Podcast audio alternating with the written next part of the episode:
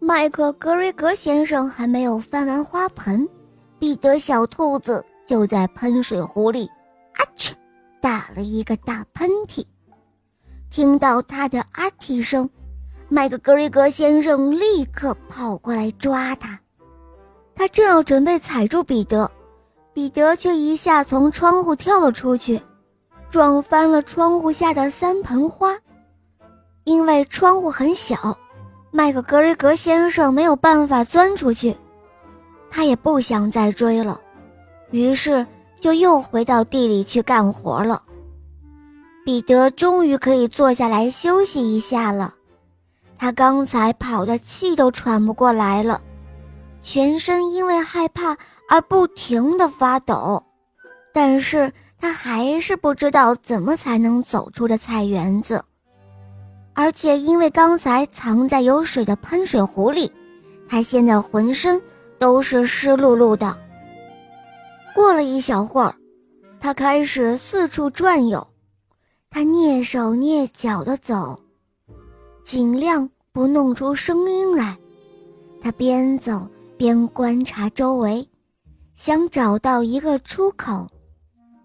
终于，他在一处墙壁上发现了一扇门，但是门是锁着的，而且门下面没有空隙能让胖乎乎的彼得小兔钻过去。一只大老鼠在门前的石头台阶上跑来跑去，它正在给住在森林里的家人。搬运豌豆和大豆，彼得小兔就问这只老鼠怎样才能找到菜园子的门。但是当时老鼠嘴里有一颗大大的豌豆，没有办法回答彼得，他只是对着彼得摇头。彼得急得都哭了起来。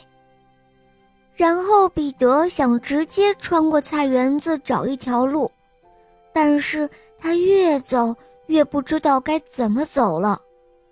不久，他来到了一个池塘旁边。麦克格瑞格先生就是用这个池塘的水来浇菜浇花的。池塘边上坐着一只白色的猫，它正一动不动地盯着水里的金鱼看着，只有尾巴尖不时地摆上一摆，好像。只有尾巴尖是一只活的动物。